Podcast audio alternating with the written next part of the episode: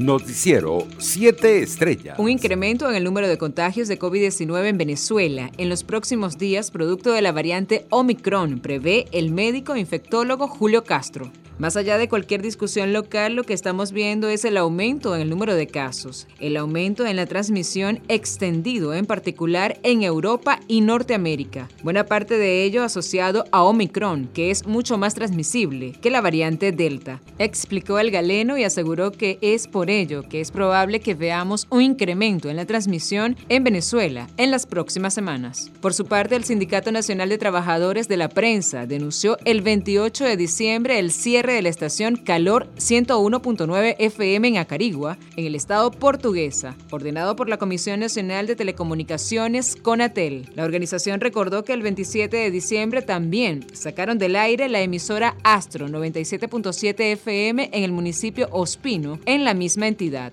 Ambas estaciones son propiedad del periodista Carlos Barrios, alcalde electo de Ospino, indicó el sindicato en su cuenta de Twitter. Entre tanto, continúa desaparecido el peñero Amillat, que zarpó desde Chaguaramas en Trinidad y Tobago hacia Aguiria en el estado Sucre, con nueve personas a bordo según autoridades de la localidad. Uno de los funcionarios que prefirió mantener su nombre en el anonimato aseguró que la embarcación tipo Peñero zarpó con un motor 200 fuera de borda la noche del 23 de diciembre con dos tripulantes trinitarios y siete pasajeros venezolanos nativos de Guiria, según portales informativos internacionales. La realidad de la migración actual es un escándalo lo social de la humanidad, ante la cual no podemos cerrar los ojos, aseguró hoy el Papa, que consideró a los migrantes víctimas de la prepotencia y violencia de los poderosos, como le sucedió a Jesús, al recordar la huida de la Sagrada Familia a Egipto. Hoy se necesita una oración por todos los migrantes, todos los perseguidos y todos aquellos que son víctimas de circunstancias adversas, sean políticas, históricas, personales. Pensemos en tantas víctimas de la guerra que quieren huir de su patria, pero no pueden, dijo Francisco en la audiencia general. En otras informaciones, los tratamientos con anticuerpos monoclonales, hasta ahora recomendados en pacientes de COVID-19 graves o en riesgo de hospitalización, se muestran menos efectivos para neutralizar la variante Omicron del coronavirus, según lo advirtió hoy la Organización Mundial de la Salud. En su nuevo informe epidemiológico semanal, la Organización Mundial de la Salud indica que siguen mostrándose efectivos en pacientes graves los otros dos tratamientos recomendados por el organismo contra la enfermedad, con corticosteroides y con antagonistas de los receptores interleucina 6. Por su parte, Rusia registró este miércoles menos de 22.000 nuevos contagios de COVID-19 por segundo día consecutivo y 932 fallecimientos por la enfermedad infecciosa, informaron hoy las autoridades sanitarias del país. Según los datos oficiales, en las pasadas 24 horas se detectaron 21.119 nuevos casos de coronavirus, casi 800 menos que en la jornada anterior. Entre tanto, Seúl dijo hoy haber acordado virtualmente con Washington el borrador de una declaración para dar por finalizada la guerra de Corea en 1950 a 1953, iniciativa a la que Pyongyang podría responder al término de un importante pleno que está celebrando esta semana. En lo que respecta a la declaración para finalizar la guerra, la República de Corea nombre oficial del Sur y Estados Unidos ya se han mostrado de acuerdo sobre su importancia y las dos partes virtualmente han acordado un borrador, dijo Chun este miércoles al ser preguntado en una rueda de prensa. Economía. La producción de maíz en Venezuela en 2021 representa el 28% de lo que se cultivaba hace una década en el país, según datos de la Confederación de Asociaciones de Productores Agropecuarios, FEDEAGRO. Aunque las 200.000 hectáreas sembradas este año representan una mejoría frente a las 140.000 de 2020, la cifra es apenas 28% de lo que se cultivaba hace una década, cuando se producían unas 700.000 hectáreas anuales, según lo aseguró el vicepresidente de la organización,